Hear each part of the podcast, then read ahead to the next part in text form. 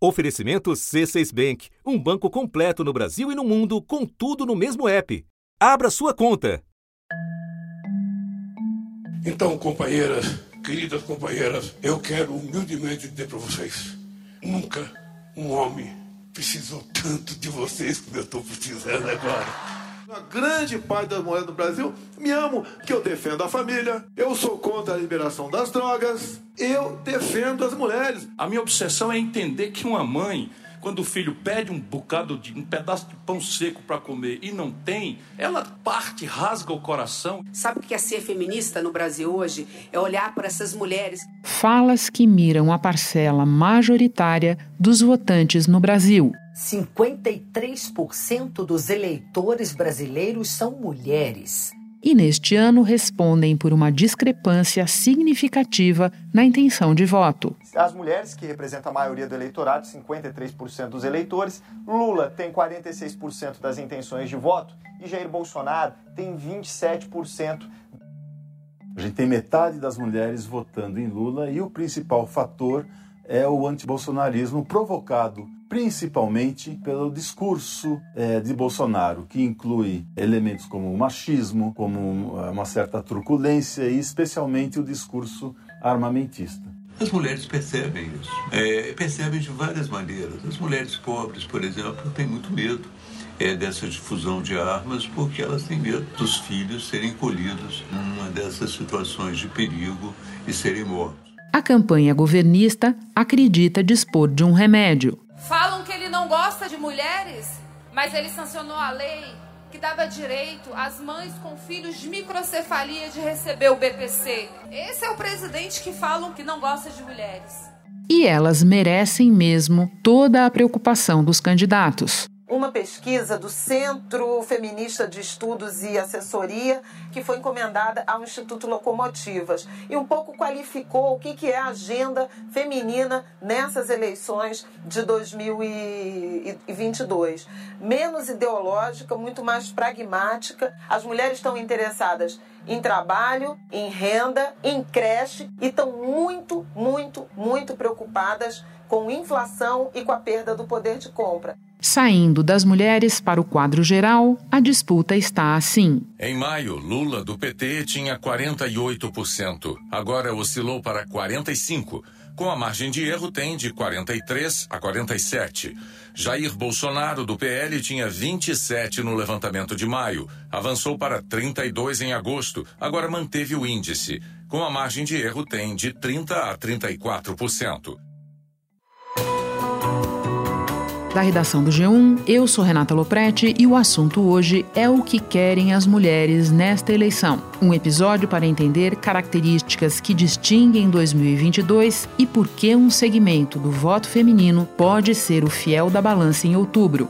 Minha conversa é com Maurício Moura, diretor executivo e fundador do Instituto de Pesquisa IDEA, professor visitante da Universidade George Washington. Sexta-feira, 2 de setembro. Maurício, nossa conversa hoje versa sobre a disputa presidencial e especialmente sobre um grupo que não dá nem para falar que é um segmento, porque estamos falando da maioria do eleitorado. Então, para começar, por que é que o voto das mulheres virou um assunto nesta eleição? Eu não devia estar perguntando para você como votam os homens, já que eles são minoria? Não, totalmente, totalmente de acordo. Mas tem três, três pilares aqui que são importantes quando a gente fala de voto feminino em 2022. O primeiro, Renata, é que todas as pesquisas elas têm vindo com um grau de indecisão entre as mulheres em geralmente 15 pontos percentuais maior do que entre os homens. Quando a gente fala grau de indecisão, eu estou olhando uh, o grau de indecisão na pesquisa espontânea de intenção de voto, que é aquela que o entrevistado ou a entrevistada ele não, ele não recebe as opções de candidatos, ele simplesmente recebe a pergunta quem você vai votar para presidente. E nessa pergunta espontânea, as mulheres elas têm 15 pontos percentuais em média mais indecisão do que os homens. Significa que elas ainda é, podem mudar de voto. Esse é o primeiro ponto. O segundo ponto, é, Renata, é que a diferença hoje entre o ex-presidente Luiz Inácio Lula da Silva e o presidente Jair Bolsonaro é muito explicada pela diferença de intenção de voto entre mulheres e homens. Entre os homens, há praticamente um empate, estatisticamente falando, entre Lula e Bolsonaro. Entre as mulheres, a diferença é, entre Lula e Bolsonaro é praticamente na casa aí dos, dos 10 a 15 pontos percentuais a depender da pesquisa. Ou seja, muito da diferença que a gente vê hoje nas pesquisas públicas é em função dessa diferença de gênero, né? E terceiro, é, Renata, muito importante, é que a gente identificou que é, numa reeleição, é, o, o, grande desafio do incumbente, né, do, do quem está buscando a reeleição, é manter os votos da primeira eleição, porque já que ele foi eleito. Sim. E o que a gente percebeu é que muita gente que votou é, no Bolsonaro em 2018 e não vota mais, é, nesse grupo né, tem uma concentração muito grande de mulheres, ou seja, é, parte do, do Bolsonaro não está liderando as pesquisas como ele liderou em 2018, porque ele perdeu é, um eleitorado feminino importante. Tem também algo que eu ouço com frequência, que não sei se é fato ou mito, Maurício, mas é que as mulheres costumam decidir o voto mais perto da eleição na comparação com os homens. Então elas têm mais potencial para fazer diferença na última hora. Procede isso? Procede totalmente, Renata. Isso é uma coisa que historicamente a gente sempre viu nos dados das eleições presidenciais brasileiras.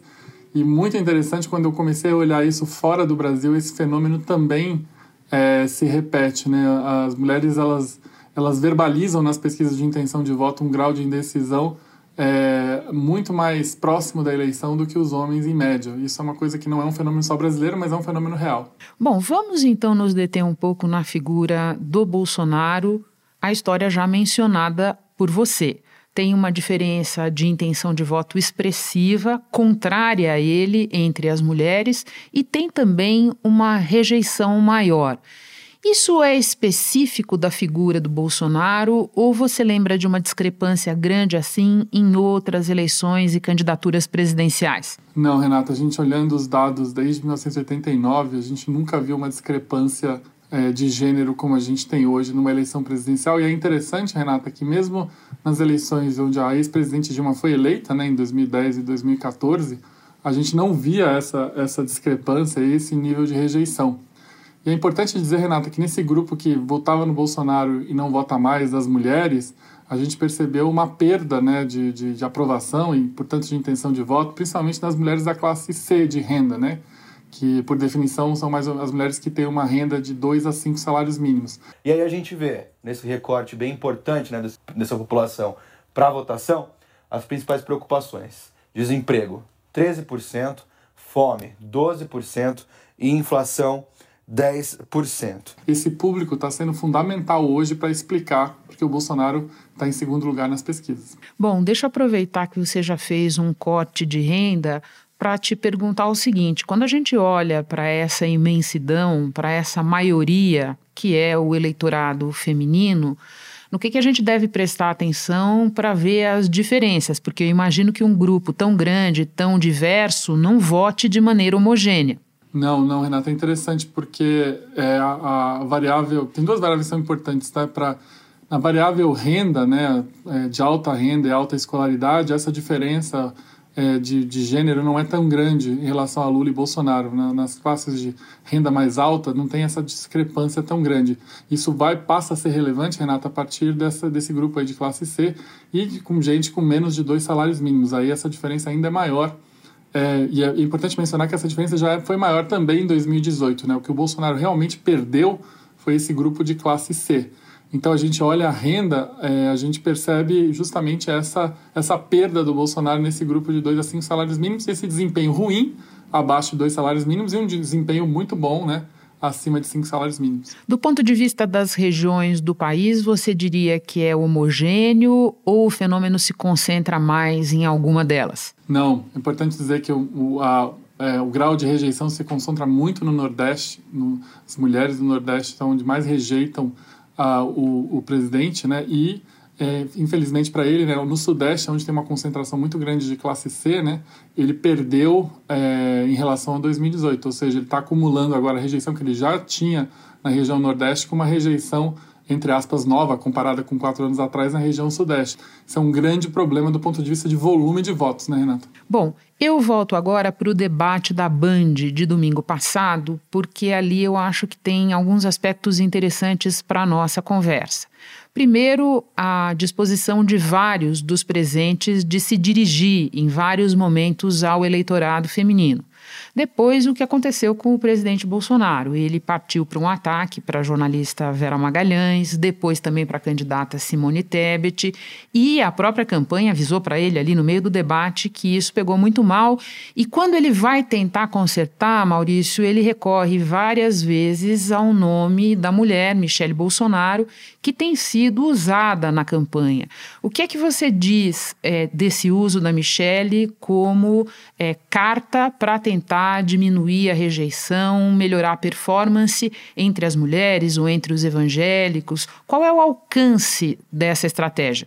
Bom, nesse aspecto tem um, tem um, o ônus e o bônus disso, né? Eu acho que o aspecto positivo é, da perspectiva do presidente Bolsonaro é que a primeira-dama ela engaja muito com as mulheres evangélicas, principalmente as neopentecostais, né, Renato? Michele Bolsonaro é vista como essencial para tentar humanizar um pouco essa imagem de truculência do presidente da República e ela também é considerada essencial entre o, o segmento do eleitor, que é o segmento evangélico. E a equipe de Bolsonaro vê esse segmento evangélico como uma porta de entrada. Nós declaramos que o Brasil é do Senhor Feliz é a nação cujo Deus é o Senhor. E o Deus é o Deus do nosso Brasil. Aleluia. Ou seja, eles estão usando a interlocutora correta para esse subgrupo, né? É, evangélicas, principalmente as neopentecostais. Dito isso, que eu vejo como o ônus disso é que, na nossa leitura, esse grupo era um grupo que naturalmente é, votaria no Bolsonaro porque eles têm uma rejeição ao PT, eventualmente ao presidente Lula, já estabelecida. Então, na nossa visão, eles não ganham nenhum voto, né? É, basicamente usando a comunicação dela para esse grupo. O Bolsonaro precisa ir além das mulheres evangélicas neopentecostais para ganhar a eleição. Espera só um instante que eu já retomo a conversa com o Maurício Moura. Com o C6 Bank, você está no topo da experiência que um banco pode te oferecer você tem tudo para sua vida financeira no mesmo app, no Brasil e no mundo todo. A primeira conta global do país e atendimento personalizado, além de uma plataforma de investimentos em real e dólar com produtos exclusivos oferecidos pelo C6 em parceria com o JP Morgan Asset Management. Quer aproveitar hoje o que os outros bancos só vão oferecer amanhã? Conheça o C6 Bank. Tá esperando o quê? C6 Bank. Maurício, quando a gente pensa em mulheres da classe C, vem à cabeça grandes temas como inflação e emprego, por exemplo. Que candidatura, no teu entender, está comunicando melhor esses temas para o eleitorado? Por enquanto, isso é obviamente refletido nas pesquisas, elas estão absorvendo uma narrativa de oposição, né, Renata? É, a percepção desse grupo que, inclusive, votou no Bolsonaro. Eu sempre falo isso, que votou Sim. no Bolsonaro, porque é, é uma mudança, né? É justamente esse grupo que votou no Bolsonaro ele tem um grau de decepção com a, a gestão da economia muito grande. Aí é importante dizer que a palavra é decepção, Renata, não é arrependimento, tá? Explica a diferença para nós, por favor. Vários grupos focais, pesquisas qualitativas, elas verbalizam que em 2018 o Bolsonaro representava uma mudança necessária para o país, né? Mas elas estão decepcionadas com a gestão da economia e, obviamente, como você mencionou, elas sentem a inflação do dia a dia, principalmente a inflação de alimentos. O leite de caixinha subiu quase 25%, contribuindo para um aumento de 1,24% na cesta básica aqui na capital paulista. E já custa mais de R$ 1.260. A gente está cansado de ouvir histórias nas nossas pesquisas de gente que está trocando arroz por massa, de mulheres que não conseguem com, comprar carne como compravam. Então, esse grau de decepção com a gestão da economia e também com a gestão da pandemia, muitos depoimentos que a gente vê nas pesquisas qualitativas falam que o Bolsonaro podia ter é, gerido a pandemia de uma maneira muito mais. É, com muito mais empatia, sempre essa palavra que elas usam. A Pfizer não apresentou quais seriam os possíveis efeitos colaterais. Eu usei uma figura de linguagem. Jacaré figura de linguagem? Sim. Você sim. acha que é o caso de brincadeira? Não, não, não é brincadeira isso. Isso faz parte da, da literatura portuguesa. E justamente isso fez com que ele perdesse esse apoio é, em temas que são do dia a dia, né? Que é o tema da, do, do, consumo, né? E o tema, obviamente, né, da, da sobrevivência. Lembrando que quando a gente coloca o mapa, infelizmente, do número de casos e mortes no Brasil, essas classes de renda mais, ba mais baixa sofreram mais, né, Renata? Sim. Eu quero continuar nesse tema das mulheres da classe C, porque você está apontando para nós com muita clareza o quanto esse segmento específico, e aí eu estou falando de um segmento mesmo, mulheres, classe C, pode ser decisivo na eleição.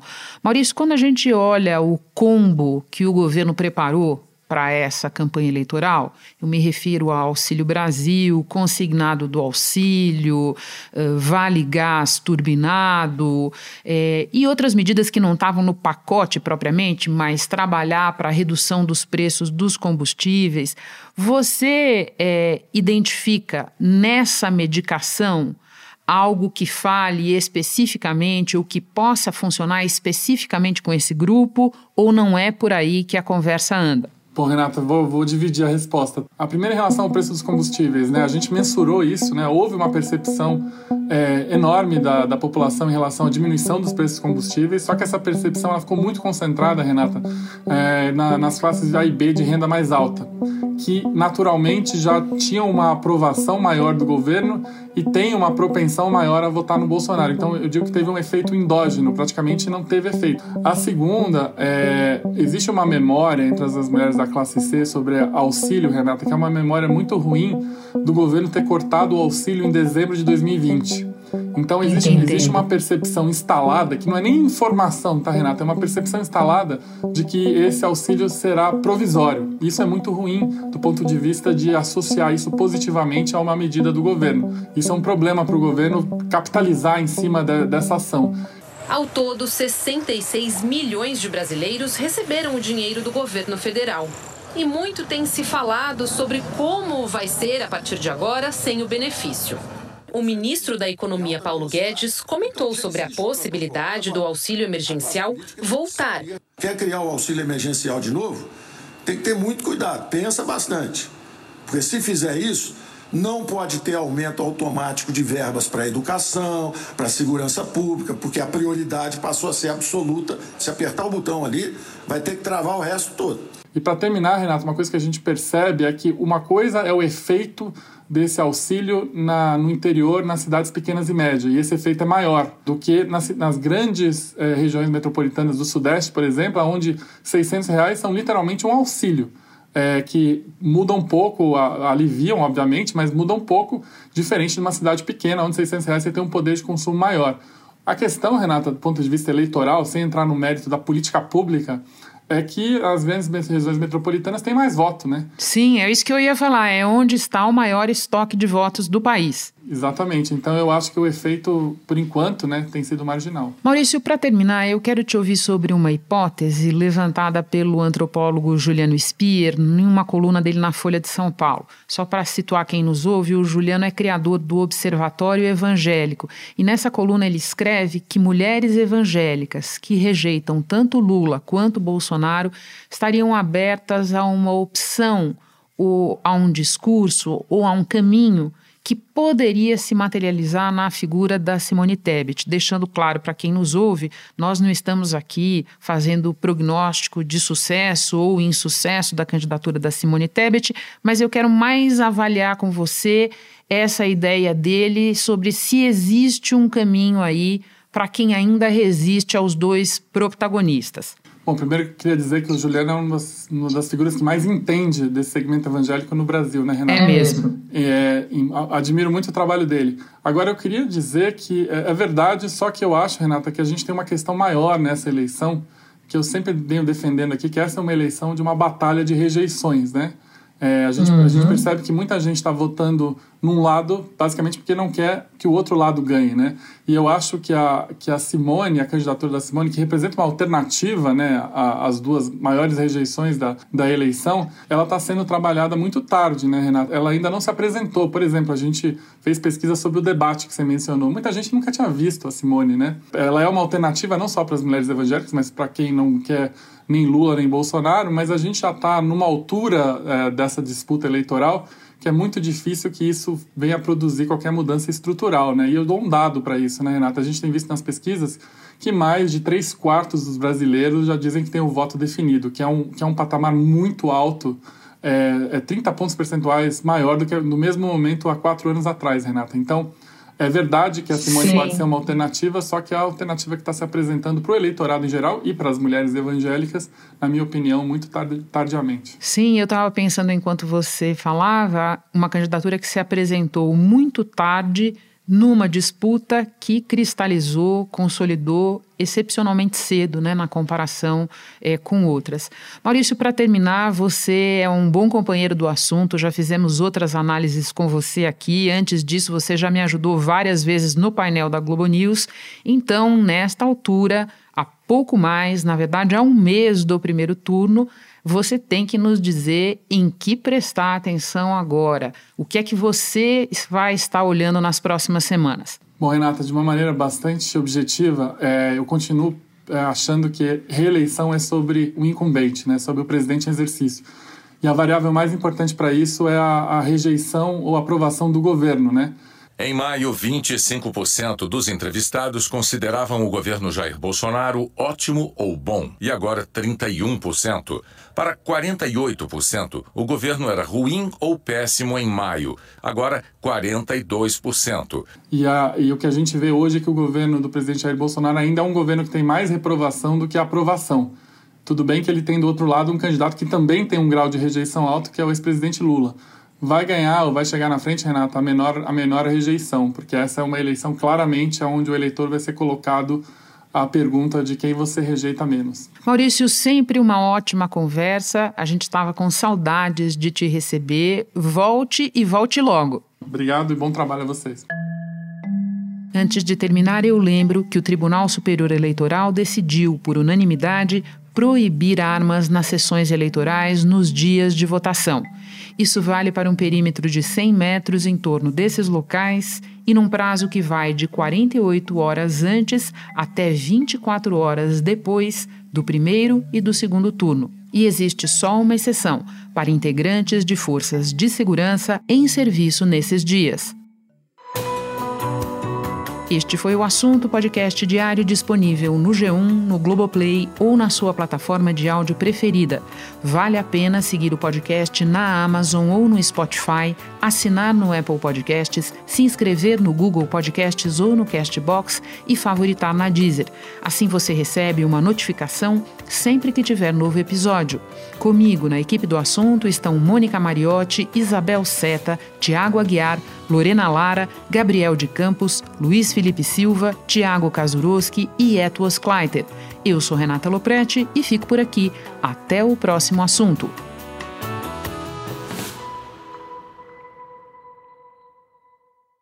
Você no topo da experiência financeira que um banco pode oferecer. Escolha um banco completo no Brasil e em qualquer lugar do mundo. Abra sua conta no C6 Bank.